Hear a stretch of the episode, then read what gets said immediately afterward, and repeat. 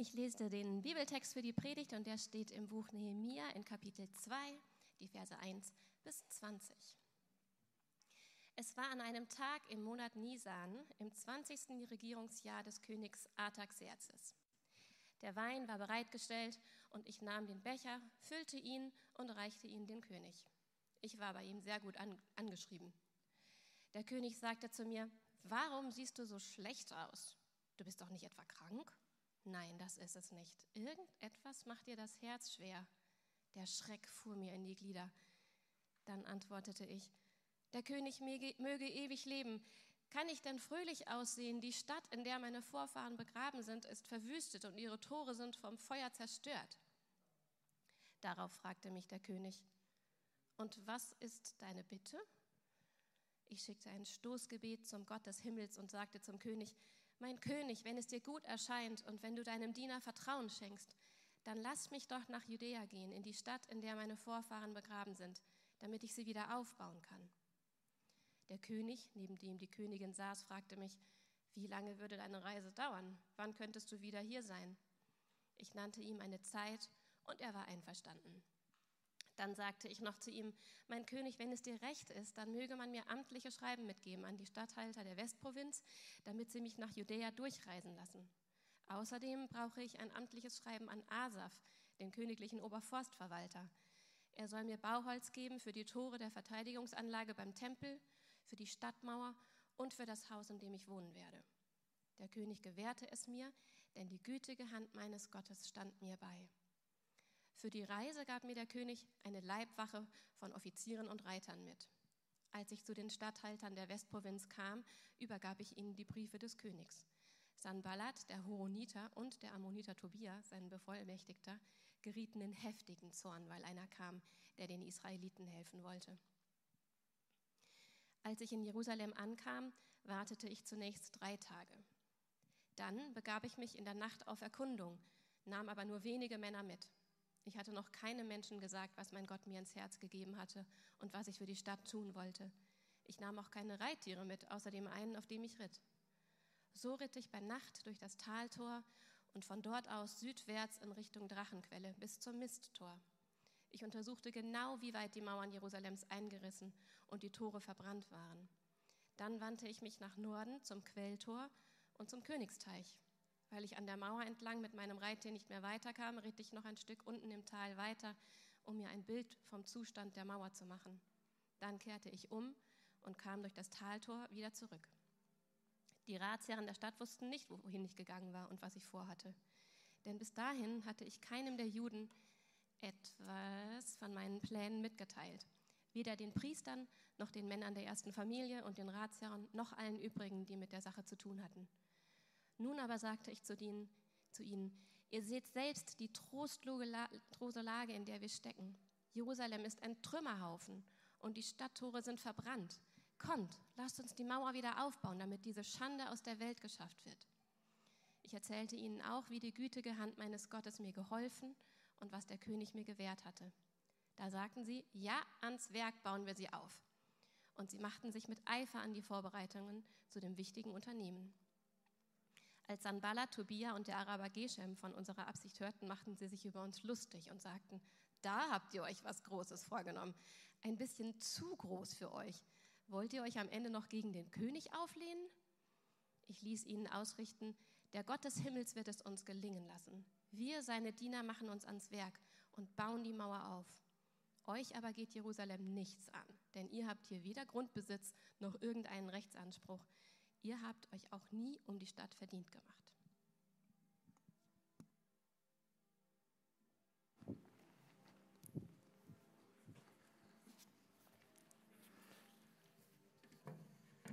Es gibt diesen Mythos, äh, dass unser Körper sich alle sieben Jahre eigentlich komplett erneuert.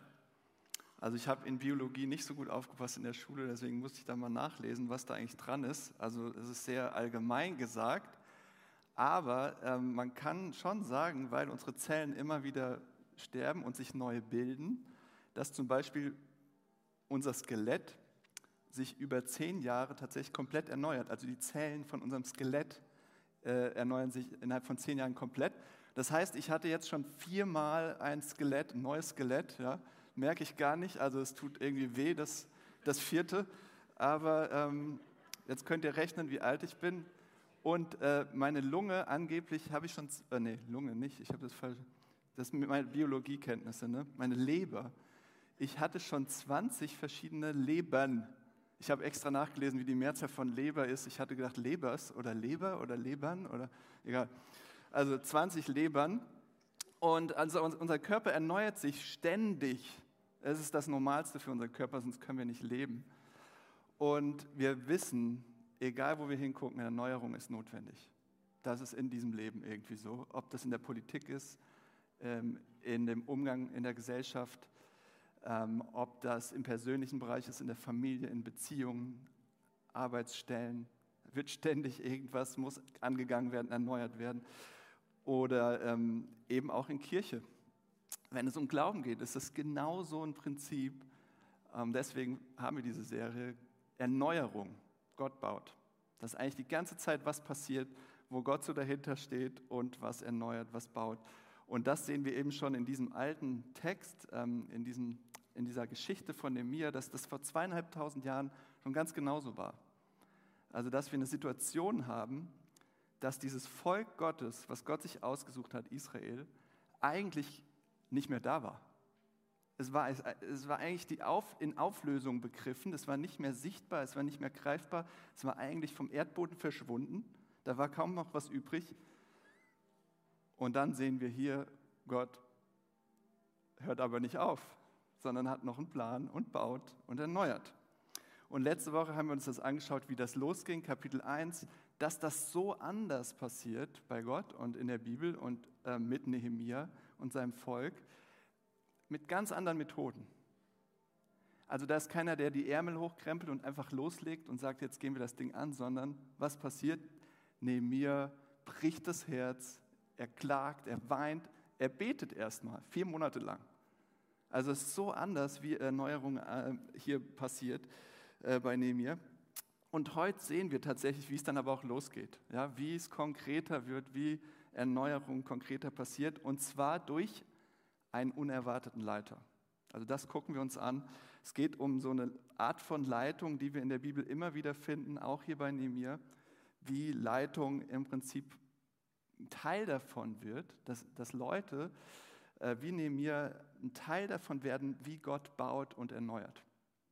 Also das sehen wir hier und das wollen wir uns angucken. Und vielleicht fragt der eine oder andere sich von euch, Herr, was hat das jetzt mit mir eigentlich zu tun? Leitung, ich fühle mich nicht leitend, warum soll ich mir das jetzt anhören? Ich habe drei Gründe.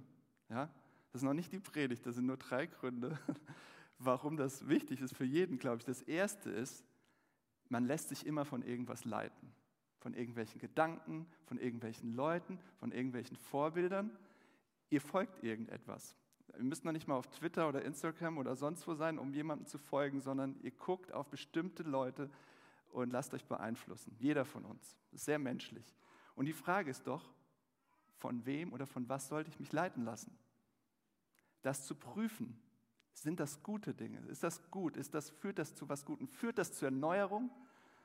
Das ist der erste Grund, warum das wichtig ist, glaube ich, für jeden. Das zweite ist, wir sind eine Kirche als Hafen und wir ähm, berufen nicht nur einfach irgendwie geistliche Leiter, älteste Pastoren, sondern die Gemeinde soll das im, im Prinzip bestätigen, soll sagen, ja, das sind unsere Leiter.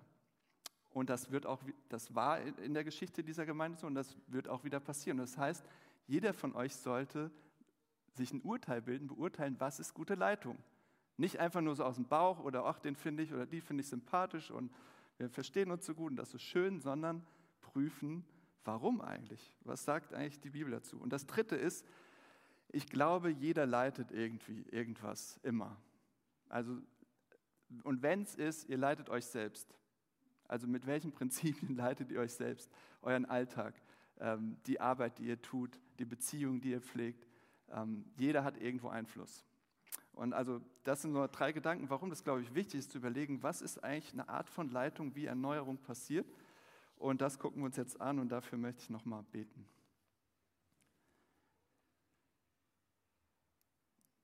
Danke, Jesus, ähm, für diesen alten Text. Danke für Nehemiah.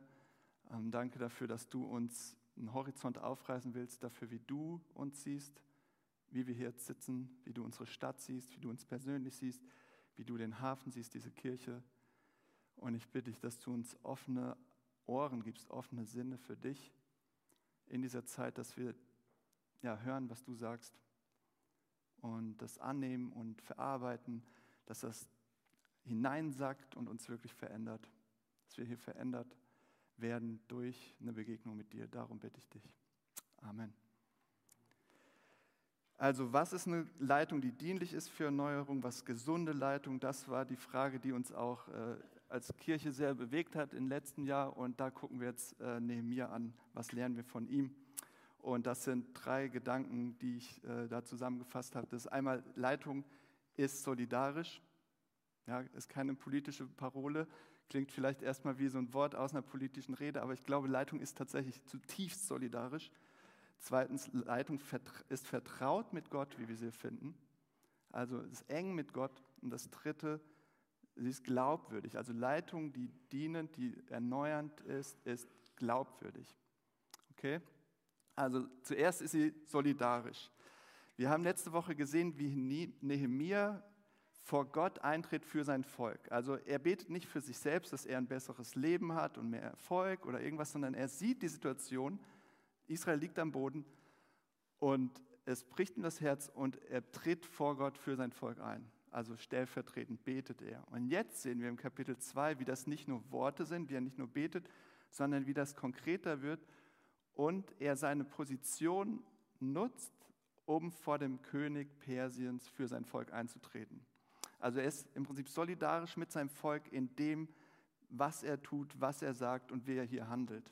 Und das, was wir sehen, was wir gehört haben, ist wie eine konkrete Umsetzung, Fortsetzung von seinem Gebet. Also so wie im Prinzip sein Gebet in die Richtung geht, so passiert jetzt auch, was er tut und sagt, ähm, wie er mit dem persischen König redet. Und nochmal so kurz als Hintergrund, die Situation war folgende. Das Volk Israel war im Prinzip wie vom Erdboden verschwunden, hat sich aufgelöst im Exil an ganz vielen verschiedenen Orten. Jerusalem lag brach. Ja, da gab es keine sichtbare Identität von einem Volk. Also die Stadtmauern waren kaputt, lagen, lagen da, äh, ja, wie ihr das hier seht, nur noch Steine. Und das bedeutet, da konnte nichts wachsen, da gab es keine Sicherheit, da gab es kein Leben in dieser Stadt, da gab's, da formte sich keine Gemeinschaft, kein sichtbares Volk. Also das alles hing in der Luft, in der Schwebe und löste sich nach und nach auf. Und der Hintergrund davon, warum das so dramatisch ist, auch für Nehemiah, ist, dass Gott doch versprochen hat, sich dieses Volk auszusuchen, um der Welt zu zeigen, wer er ist. Damit dieses Volk ihn repräsentiert und Licht und Segen für alle äh, Nationen ist. Und ähm, Israel hatte aber was anderes vor. Die wollten das nicht mehr, sondern wollten so wie die anderen Völker sein, haben sich von anderen Sachen prägen lassen, sind anderen äh, Sicherheiten gefolgt, äh, politischer, politischen Sicherheiten, ähm, eigenen Interessen, Möglichkeiten, haben ihr Leben nach anderen Dingen ausgerichtet. Und so haben sie komplett ihr Profil verloren. Also es war nicht mehr erkennbar als Gottes Volk. Und das war die Folge davon, dass alles brach lag. Also wenn wir sehen, die Stadtmauer liegt da, alles liegt kaputt am Boden, ist das ein Spiegel, ist das eine sichtbare, ein Symptom, ein sichtbares Zeichen dafür, dass ihre Beziehung zu Gott komplett zerstört war. Also dass sie eigentlich keine Identität mehr hatten als das Volk Gottes, sondern diese gegen Gott in Rebellion zu ihm lebten. Ja. Und dann gab es aber dieses Versprechen von Gott, wenn ihr zu mir umkehrt, wenn ihr euch mir wieder zuwendet, dann nehme ich euch wieder als mein Volk und bringe euch nach Hause und sammle euch aus allen entfernten Städten und ihr werdet wieder mein Volk sein. Ich wohne wieder in eurer Mitte, äh, an dem Ort, den ich euch gegeben habe, in eurem Zuhause. Also das ist dieser Spannungsbogen, in dem äh, dieser, dieses Kapitel steht, dieser Text steht. Und die Frage ist doch, was würde jetzt das Ruder herumreißen? In so einer, in so einer Krise, in so einer Lage, was, was, was sorgt für Veränderung? Was, wie passiert Wiederherstellung dieses Volkes? Und was wir bei Nehemiah sehen, ist, ein Leiter identifiziert sich zu 100 Prozent mit seinem Volk und macht im Prinzip, was dem Volk schadet, macht es zu seinem eigenen. Und was dem Volk dient, macht er zu seinem eigenen. Also Nehemia sitzt dort an dem Königshof, eine gehobene Position, ein sicheres Leben, Einfluss. Wirklich, der hat es gut. Und er handelt so, als ob er selbst mitten in Jerusalem sitzt, in den zerbrochenen Stadtmauern und am Boden ist. Und also es trifft ihn in Mark und Bein. Er ist so solidarisch, dass seine eigene Situation verblasst hinter dem, wie es seinem Volk geht. So wichtig ist ihm das. Also es ist nicht sein persönliches Interesse, was im Vordergrund steht, sondern das Interesse seines Volkes. Es ist ein kollektives Interesse. Und dafür tritt er zurück und riskiert seine Position, weil was er macht ist, natürlich, er wartet auf den Moment, er betet, er wartet und tatsächlich der König spricht ihn an. Er sieht, ihm geht es nicht gut. Und daran sieht man schon, was er für eine enge Beziehung zu diesem mächtigsten Mann der damaligen Welt hatte. Ja, er spricht ihn an, ey, du siehst gar nicht gut aus, was ist los? Und dann nutzt er die Gelegenheit. Aber es war trotzdem, man merkt es daran, wie er antwortet, es war trotzdem unsicher, weil du hast dem König nicht irgendwie was zu sagen oder zu bitten, sondern der König kann, fordert was von dir. Und da muss man auch im Hintergrund wissen, das war so sensibel, weil der Vorgänger von dem Artaxerxes, ähm, ja, Xerxes, der Vorgänger von ihm, der ähm, wurde ermordet durch einen Komplott seiner engsten Vertrauten. Also es war eine ganz gefährliche, sensible Situation, so eng am König zu sein. Und man musste genau aufpassen, was man sagt. Und es war gefährlich, was Nehemiah gemacht hat. Er hätte nicht nur seine Position verlieren können, er hätte seinen Kopf verlieren können als Verräter oder was auch immer. Man hätte ihm das negativ auslegen können. Und es war ihm in dem Moment nicht egal, aber es war unwichtiger, als wie es seinem Volk geht und was Gott mit seinem Volk vorhat.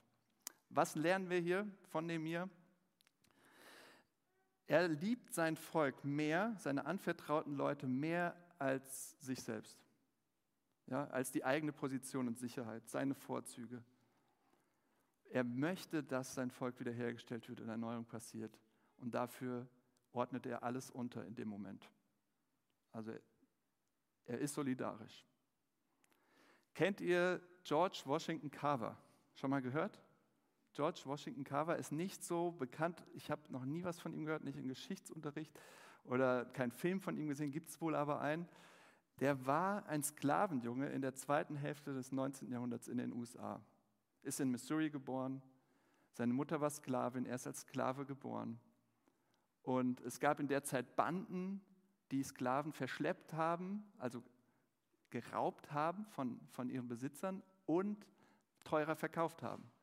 Und als seine Mutter mit ihm, also als er ein Säugling war, wurden die beiden verschleppt und er ist fast gestorben, war von klein auf ganz schwächlich, wurde aber gerettet, seine Mutter nicht, sie wurde nicht mehr gefunden, er wurde gerettet, zurückgebracht in die Familie, der er gehörte. Dann wurde die, wurde die Sklaverei abgeschafft und die Familie hat ihn adoptiert, ihn und sein Bruder. Und dann sind die da aufgewachsen. Aber er konnte nicht mehr arbeiten, auf dem Land, auf dem Feld, weil er schwach war. Und so ist er rumgelaufen und hat sich die Wälder, die Blumen, die Felder, alles angeguckt und erforscht, wie alles funktioniert. Also, und er war so neugierig, dass er von klein auf ähm, gelernt hat. Er war zwölf, glaube ich, dann hat er sein Zuhause verlassen und hat eine Schule besucht. Und er konnte sich das aber alles immer nicht leisten und musste immer parallel arbeiten. Also er hat sich jedes Schuljahr selbst verdient gearbeitet, von klein auf und mit seiner ja, schwachen Konstitution und hat sich so lange gearbeitet, gelernt, gequält, weil er so einen Wissensdurst hatte, wie alles funktioniert, dass er tatsächlich einen Abschluss machen konnte. Und hatte viele Probleme natürlich als Schwarzer, wurde er nicht gleich jetzt an dem ersten College mit offenen Armen willkommen geheißen, weil es das gar nicht gab, schwarze Studenten. Und ähm, trotzdem, lange Geschichte, er hat tatsächlich auch diesen Abschluss bekommen. Er hat eine wissenschaftliche Laufbahn angefangen als Botaniker, hat äh, Landwirtschaft äh, ja, erforscht, wie das, äh, wie das besser werden kann, wie alles funktioniert. Und dann nach zwei Jahren an, an, der, an der Uni in, in Iowa hat er eine super Position, hat seine Laufbahn, hat alles, was er wollte oder alle Träume waren eigentlich erfüllt und er konnte es leben. Kriegt er eine Anfrage von, ähm, jetzt muss ich nachgucken, Booker T. Washington hat ein Institut aufgebaut, um Schwarzen beizubringen, wie sie sich selbst auf eigenen Beinen stehen können, versorgen können, weil sie ja immer noch an der, ganz am Anfang waren, nach der Befreiung aus der Sklaverei, ganz am Anfang waren, da rauszukommen und auf eigenen Beinen zu stehen, äh, Ausbildung überhaupt zu bekommen, studieren zu dürfen oder irgend sowas. Also es war noch alles ganz, ganz zart. Und dann hat er diese Anfrage bekommen, hat alles hinter sich gelassen, diese ganze wissenschaftliche Karriere, Laufbahn, wofür er die ganze Zeit gearbeitet hat und hat im Prinzip nur noch geholfen, ähm, Schwarze auszubilden, ihnen zu helfen, äh, seinen Brüdern und Schwestern zu helfen, dass sie ähm, ein besseres Leben haben werden. Dass sie wissen, wie man selbst anbauen kann, wie man, äh, er hat ihnen alles beigebracht, was er gelernt hat. Und dafür hat er im Prinzip sein eigenes hinten angestellt, seine eigene Laufbahn, sein eigenes Glück, seinen eigenen Status. Und ich, ich musste euch einfach dieses Beispiel erzählen, weil ich diese Geschichte gelesen habe. Es gibt da auch ein Buch drüber ähm, äh, und ähm, habe ich gerade vergessen, wie es heißt. Aber das ist, ähm, es ist im Prinzip so symbolisch dafür, dass jemand solidarisch ist und nicht sein individuelles Glück oder so über das, über das Gesamte stellt. Also wie wenden wir das an auf Kirche, auf Gemeinde? Sie ist keine Plattform für Personen, die gerne leiten wollen, die sich gerne äh, irgendwas verschaffen wollen oder Anerkennung brauchen oder irgendwas Sonderrechte brauchen oder Sonderbehandlung, sondern Gemeinde ist der Ort, wo wir letztlich alle sagen können, ist der Ort, wo wir unser Leben hinten anstellen und sagen, wir wollen dabei sein bei dem, was Gott erneuert tut, wie er Gemeinschaft schafft. Und jemand, der da leitet, ist niemand, der über den anderen steht, der, sondern der letztlich der Gemeinde das zur Verfügung stellt, was er bekommen hat, so wie Carver. Und sagt, wie kann ich, wie kann ich dienen? Wie kann ich damit dienen, was Gott gegeben hat? Ob das Ausbildung ist, ob das Gaben sind, ob das Erfahrungen sind, was auch immer. Und, ähm, aber es ist jemand, der ein Teil davon ist, der auf derselben Ebene ist und der letztlich sagt, wir kämpfen denselben Kampf, wir sind an derselben Seite und wir sind Seite an Seite und nicht äh, ja, und ziehen an einem Strang und nicht auf unterschiedlichen Ebenen oder was auch immer. Also Leitung ist solidarisch, damit sie Erneuerung bringt. Sie sieht sich als Teil des Ganzen und das geht einher mit folgender Leidens äh, Eigenschaft. Zweiter Gedanke, sie ist vertraut mit Gott. Und das ist ziemlich offensichtlich. Was ist das Erste, was Nehemiah tut? Er betet. Er weiß, dass Erneuerung mit Gott anfängt, dass Gott eben der ist, der baut.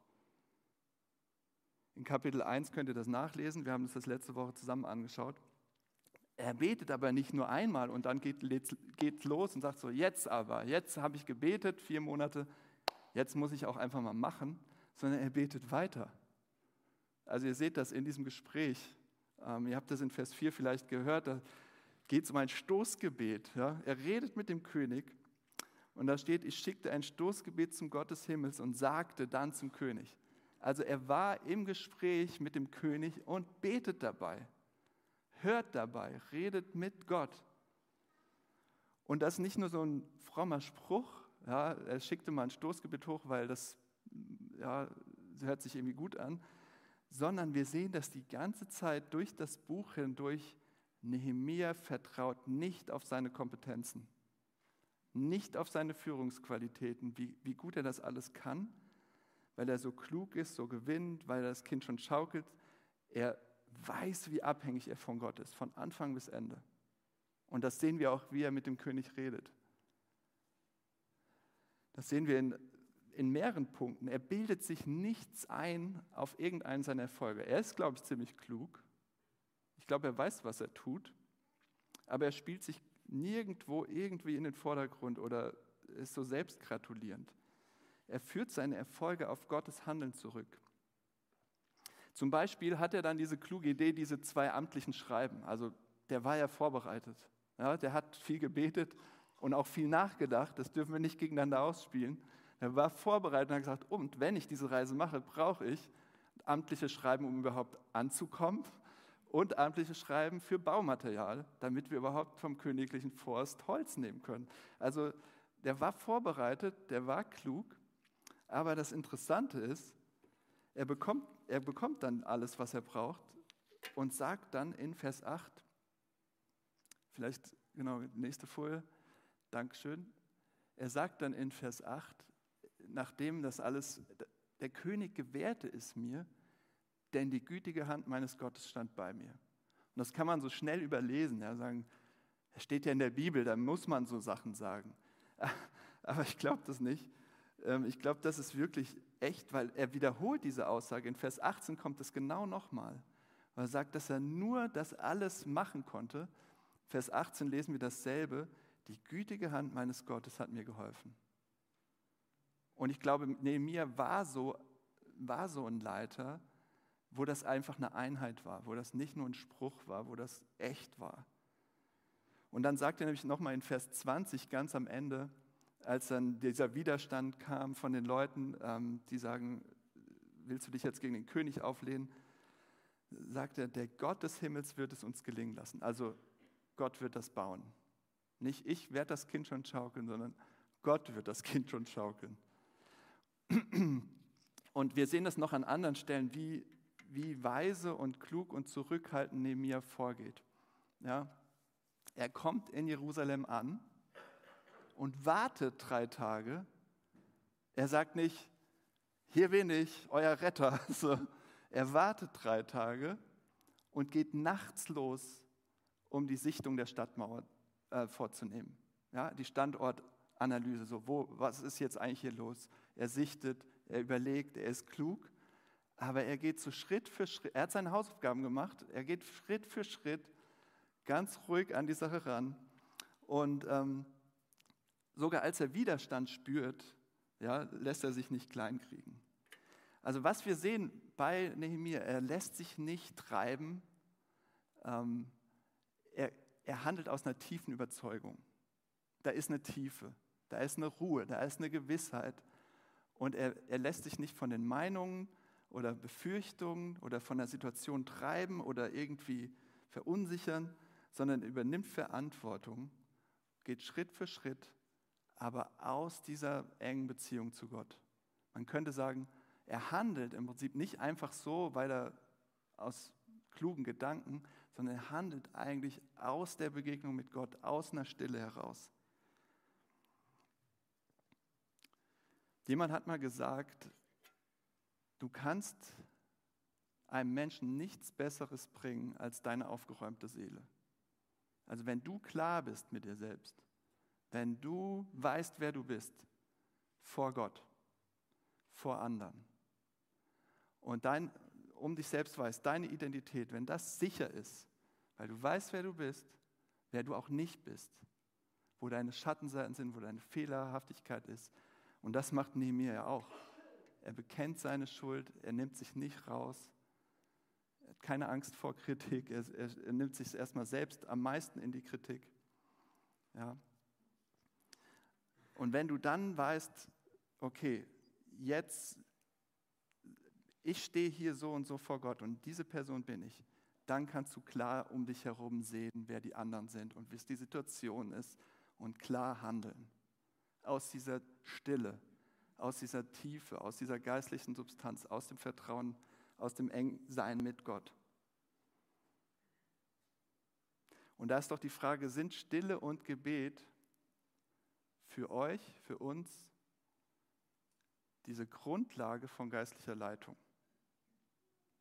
Oder ist es eher oft nur so ein Alibi, dass wir sagen, man muss am Anfang einmal kurz beten vor einem Treffen, wenn es um Leitung geht und am Ende das Abschließen und dazwischen so machen wir uns ganz viele kluge Gedanken. Aber ist es die Grundlage und ist es im Prinzip das, woraus sich alles andere speist?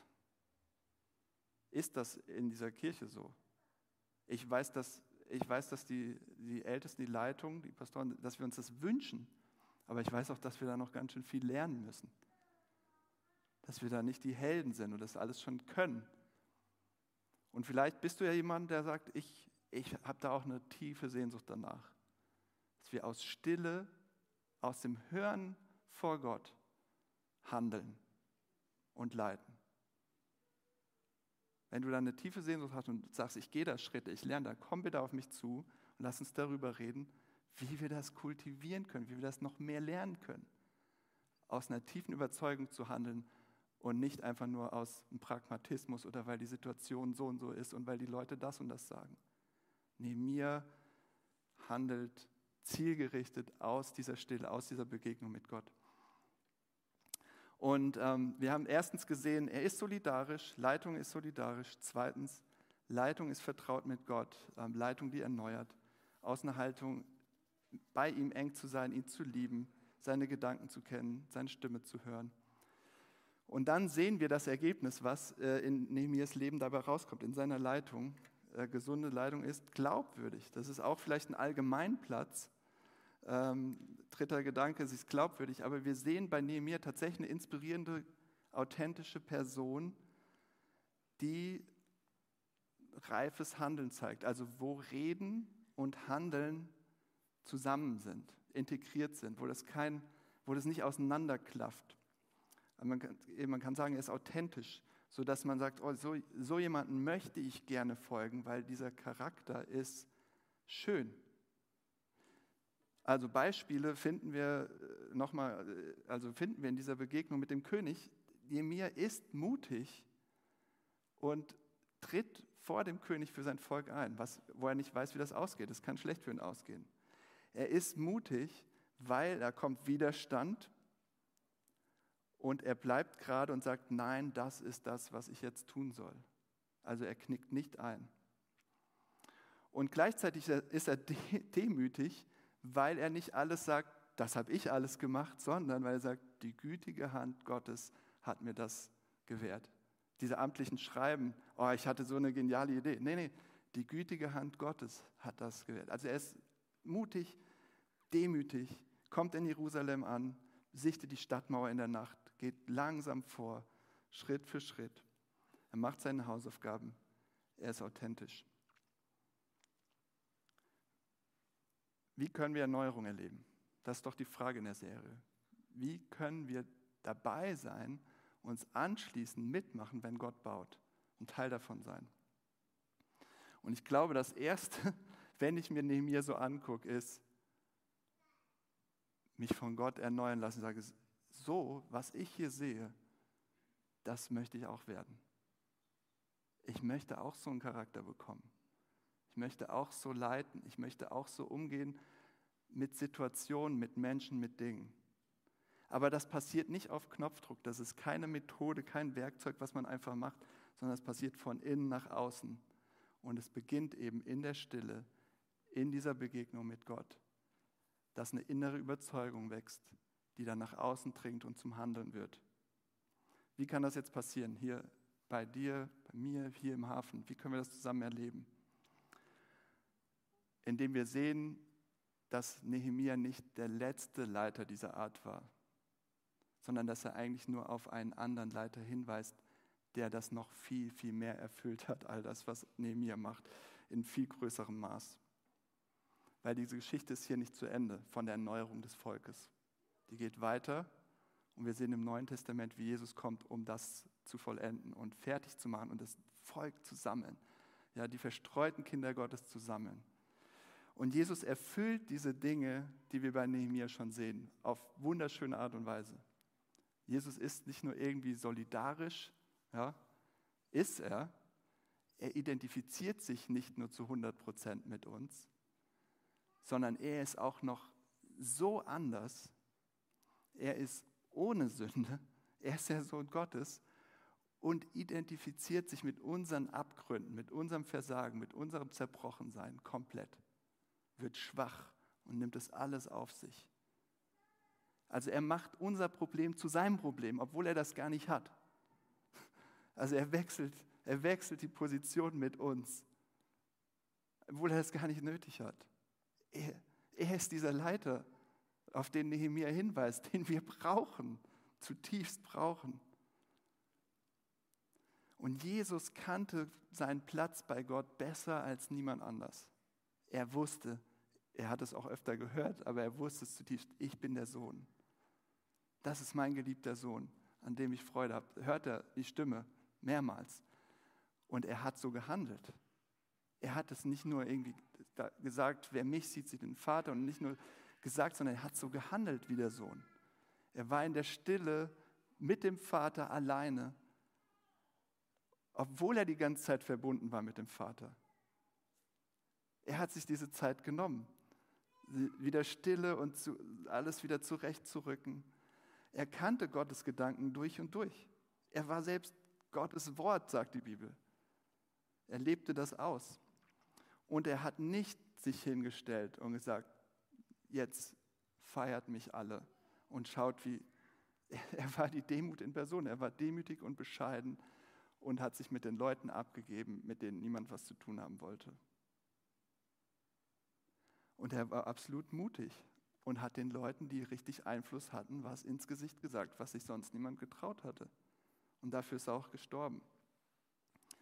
Und letztlich hat er nichts gelehrt, nichts gesagt, was er nicht auch selbst getan hätte. Ja, er sagt, liebt eure Feinde. Und was hat er gemacht? Er stirbt für seine Feinde. Also alles, was er erzählt hat, was er gelehrt hat, hat er verkörpert. Also er ist dieser glaubwürdige, authentische, ja, wunderschöne, wunderbare Leiter, wo er sagt, ah, von so jemandem möchte ich mich leiten lassen.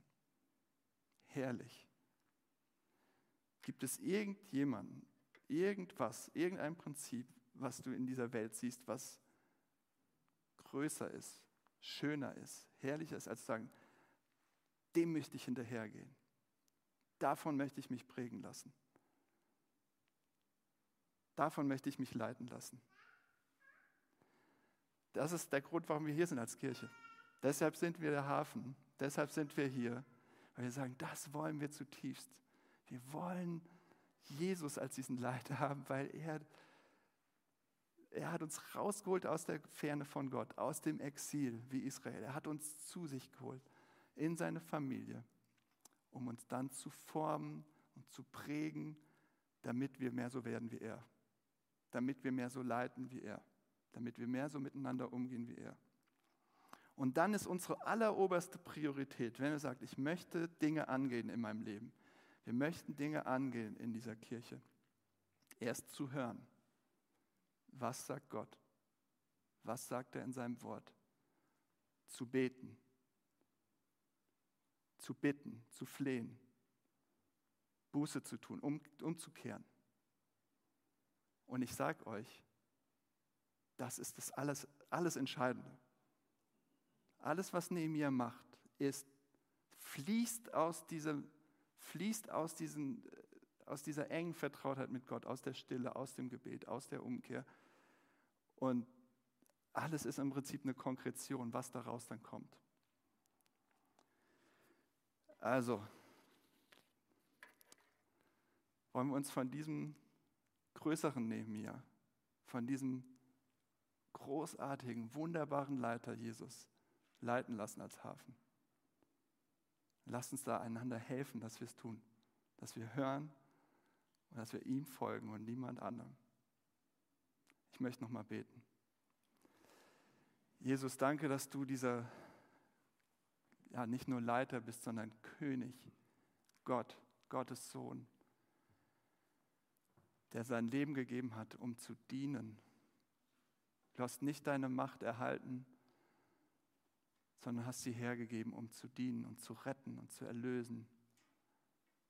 Und wir brauchen das so sehr, wir brauchen Gnade. Wir flehen dich an, Jesus. Erneuere unsere Herzen.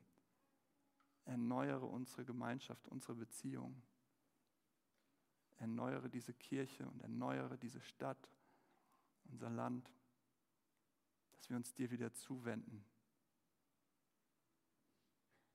Wir wollen alles von dir erwarten und sind hier und wollen auf dich hören und dir folgen, weil du wunderbar bist, weil du großartig bist, weil du der Einzige bist, wo, wir, wo unsere Herzen sich einfach sicher fühlen können, weil du nicht uns wegschickst, sondern weil du uns annimmst, komplett so, wie es gerade ist. Zerbrochen. Auch wenn wir schwach sind, auch wenn wir voller Sünde sind. Jesus, du bist der große, größere Nehemiah, der Erneuerer, der Bauer deiner Gemeinde. Wir loben dich dafür. Amen.